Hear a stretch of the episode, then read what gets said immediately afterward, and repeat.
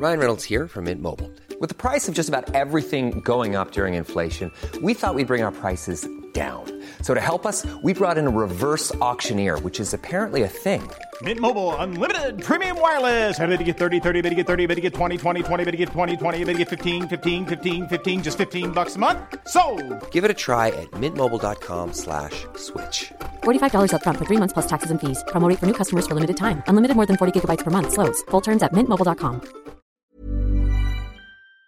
Le Hamas, le Fatah, le Hezbollah ou encore le djihad islamique palestinien, ces différents acteurs pro-palestiniens, on en entend beaucoup parler ces derniers jours, mais alors qui sont-ils vraiment? On va voir aujourd'hui qu'ils ont évidemment des ennemis euh, communs, mais qu'ils sont aussi entre eux pour certains des ennemis. On va donc essayer d'analyser euh, notamment ces rivalités. Salut c'est Hugo, j'espère que vous allez bien. De mon côté, faites pas attention à mes cernes, la semaine a été relativement longue. On est parti ensemble, comme chaque jour, vous le savez, pour une nouvelle plongée dans l'actualité en une dizaine de minutes, que ce soit sur Ou alors en podcast audio. Alors on va commencer par analyser euh, trois mouvements qui sont proches, c'est probablement ceux dont on a le plus entendu parler euh, ces derniers jours. J'ai nommé le Hamas, le Hezbollah et le djihad islamique palestinien. Le 7 octobre dernier, vous vous en souvenez, c'est d'abord euh, le Hamas qui a mené une attaque terroriste sur Israël et dans la foulée, eh bien, le Hezbollah et le djihad islamique ont tous les deux revendiqué des frappes sur Israël. Le Hamas, c'est l'acronyme de Mouvement de résistance islamique. Il est constitué d'une branche armée et d'une branche politique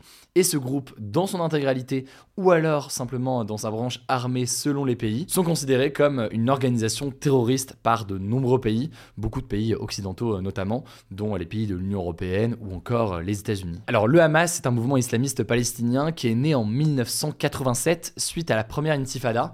Donc c'est un terme arabe qui signifie soulèvement et qui désigne en fait une révolte populaire palestinienne contre l'occupation israélienne en Cisjordanie et dans la bande de Gaza, qui à l'époque avait entraîné près de 2000 Palestiniens tués et 270 Israéliens tués. Ce mouvement a été fondé par des membres des Frères musulmans. C'est une organisation islamiste originaire d'Égypte et qui est présente dans de nombreux pays aujourd'hui. Petit aparté, mais c'est intéressant de noter que ça fait écho avec une autre euh, actualité du jour qu'on a traitée cette semaine. Je saurais même plus vous dire quel jour, mais euh, quand on a traité et analysé la position de l'Égypte sur ce conflit. Je vous expliquais que le président égyptien actuel est arrivé suite à un coup d'État qui a renversé donc eh bien, tout simplement un ancien des frères musulmans. C'est l'une des raisons parmi d'autres qui explique que le président égyptien aujourd'hui ne souhaite pas ouvrir sa frontière avec Gaza car il ne souhaite pas que des combattants du Hamas rejoignent tout simplement l'Égypte et pourraient être donc des éventuels opposants au président actuel. Alors aujourd'hui le Hamas est une organisation avec sa propre charte, donc son propre texte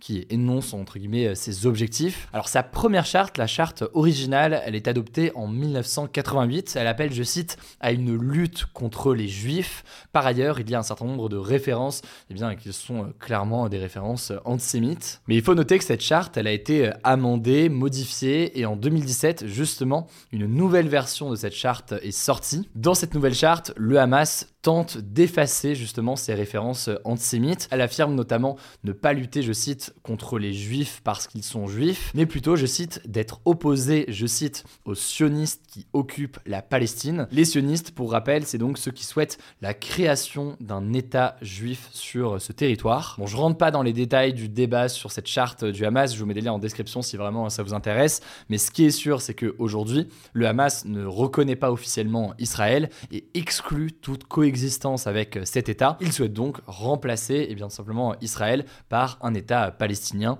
qui de fait n'est pas reconnu aujourd'hui par de très nombreux pays du monde. Alors on peut quand même noter qu'à partir de 2006, les choses changent un petit peu pour le Hamas quand sa branche politique gagne les élections législatives palestiniennes et qu'il a donc des députés. C'est pour ça que les chercheurs expliquent qu'il y a une organisation, une branche armée considérée comme terroriste et à côté il y a une organisation davantage politique. Alors l'objectif il est exactement le même, mais la façon donc d'y arriver est un petit peu différente entre ces deux branches. Ce qu'on peut retenir en tout cas, c'est que l'année suivante, donc en 2007, le Hamas prend le pouvoir dans le territoire palestinien de Gaza. Il le prend par la force à un autre mouvement palestinien, le mouvement du Fatah, dont je vais parler euh, juste après.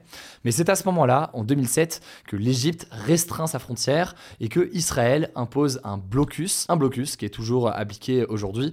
On en a beaucoup parlé dans les actus du jour. C'est un blocus qui restreint les entrées et les sorties, qui restreint les importations euh, de tout un tas de choses et c'est l'un des éléments qui fait que le territoire palestinien de Gaza aujourd'hui est considéré comme étant la plus grande prison à ciel ouvert du monde. Mais alors, est-ce que le Hamas agit seul? Eh bien, dans cette attaque du 7 octobre, le Hamas a aussi pu compter sur le djihad islamique palestinien. Le djihad islamique palestinien qui euh, a notamment envoyé des roquettes vers Israël, qui a notamment eh fait partie de cette infiltration euh, en Israël, et qui a aussi et qui détient visiblement encore actuellement des otages israéliens en soutien donc au Hamas. Alors le djihad islamique palestinien, c'est un autre mouvement, c'est donc un mouvement islamiste et nationaliste qui a été fondé dans les années 80 et qui au départ est proche lui aussi euh, du mouvement des frères musulmans. C'est une organisation, vous vous en doutez, qui est considérée là aussi comme une organisation terroriste par de très nombreux pays. Comme le Hamas, l'organisation ne reconnaît pas Israël, il s'oppose à l'occupation des territoires palestiniens et cette façon donc de s'y opposer, c'est, vous l'aurez compris,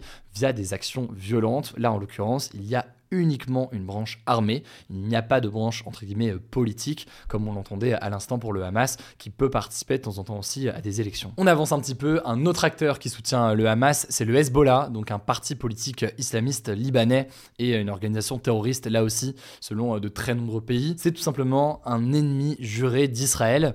Depuis euh, l'attaque du Hamas, le Hezbollah, qui veut dire parti de Dieu en arabe, a revendiqué plusieurs tirs contre Israël. Israël qui a alors riposté cette organisation, elle est née en 1982. Là aussi, ça s'est passé en pleine guerre civile libanaise avec le soutien de l'Iran. Et trois ans plus tard, donc en 1985, il publie un manifeste, donc c'est en quelque sorte un peu euh, sa charte, dans lequel le Hezbollah appelle tout simplement à la destruction d'Israël. Et d'ailleurs, à l'été 2006, une guerre éclate entre Israël et le Hezbollah après que l'organisation ait kidnappé deux soldats israéliens et lancé des attaques à la frontière. En réponse, Israël a lancé une campagne militaire contre le Liban et en 34 jours, cette guerre aura fait plus de de 1200 morts côté libanais et 160 côté israélien. Comme le Hamas, faut noter que le Hezbollah, c'est à la fois une branche armée, mais à la fois aussi une organisation euh, politique au Liban, du coup, euh, en l'occurrence.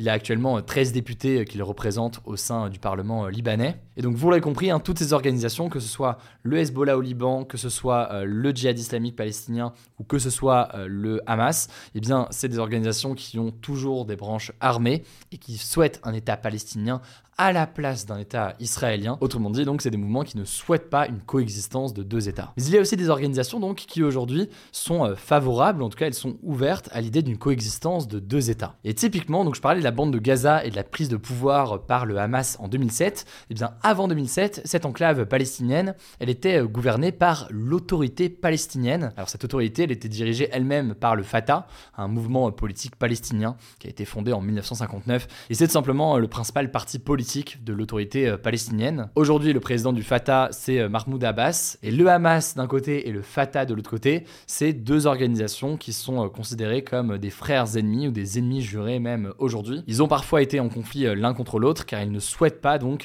libérer la Palestine de la même façon. Je vous la fais courte, mais en gros, le Fatah est OK à l'idée de négocier et discuter avec Israël. Il est par ailleurs favorable donc à une solution à deux États, alors qu'en face, eh bien, vous l'aurez compris, le Hamas n'est pas favorable à des négociations ou autres, avec Israël notamment. On peut noter tout de même pour terminer le fait que euh, eh bien ces derniers jours, ces derniers mois, euh, le Fatah a vu euh, son influence baisser au fil des jours. Il y a eu d'ailleurs en Cisjordanie notamment des manifestations contre le Fatah. A l'inverse, pour tout un tas de raisons, c'est plutôt le Hamas qui a pris de l'ampleur ces derniers mois. Et on peut noter au passage, on en a déjà parlé dans les actus du jour, que l'actuel gouvernement israélien est accusé d'avoir fait monter directement ou indirectement le Hamas via ses prises de position. Mais là-dessus, on aura l'occasion d'en reparler. En tout cas, je vous mets des liens en description si vous voulez euh, en savoir plus. Quelques éléments quand même additionnels pour terminer. Ce jeudi, le ministre israélien de la Défense a promis à ses troupes qu'elles verront bientôt Gaza, je cite, de l'intérieur. Il fait donc référence à une invasion terrestre du territoire palestinien de Gaza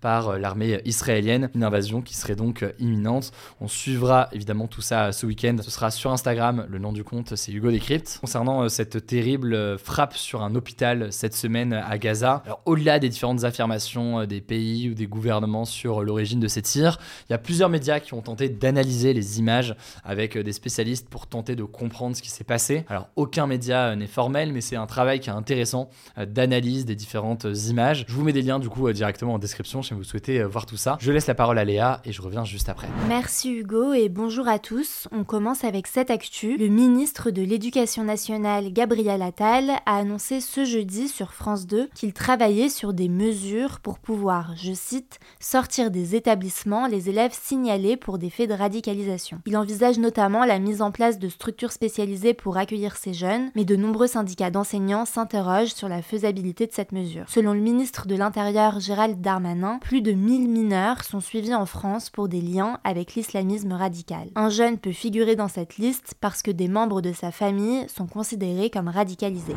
Deuxième actu, le département des Alpes-Maritimes dans le sud-est de la France a été placé en vigilance rouge pour pluie et inondations ce vendredi avant de repasser en vigilance orange dans la matinée. Plus de 5000 foyers ont été privés d'électricité à cause du passage de la tempête Aline. Deux ponts ont cédé et des bus ont été filmés en train d'être emportés par les eaux. Alors par mesure de sécurité, des secteurs ont été évacués et l'ensemble des établissements scolaires ont été fermés dans le département ce vendredi. Troisième actu, au Niger, le président Mohamed Bazoum, renversé par un coup d'État fin juillet, a tenté de s'échapper selon le régime militaire actuellement au pouvoir. En fait, Mohamed Bazoum refuse de démissionner depuis le coup d'État il est donc retenu prisonnier avec sa femme et son fils depuis trois mois par des militaires. Il aurait donc cherché à fuir par hélicoptère vers le Nigeria, un pays voisin, mais la tentative a échoué. Ses complices ont été arrêtés. Et on termine avec cette actu, les équipes de France de football féminine et masculine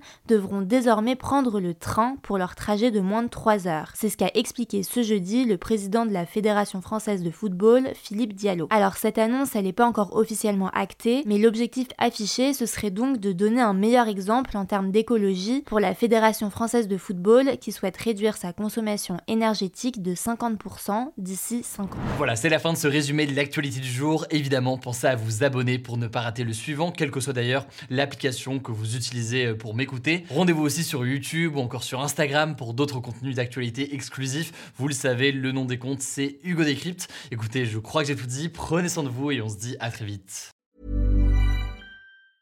Mom deserves the best, and there's no better place to shop for Mother's Day than Whole Foods Market. They're your destination for unbeatable savings, from premium gifts to show-stopping flowers and irresistible desserts. Start by saving 33% with Prime on all body care and candles. Then get a 15-stem bunch of tulips for just $9.99 each with Prime. Round out Mom's menu with festive rosé, irresistible berry chantilly cake, and more special treats. Come celebrate Mother's Day at Whole Foods Market.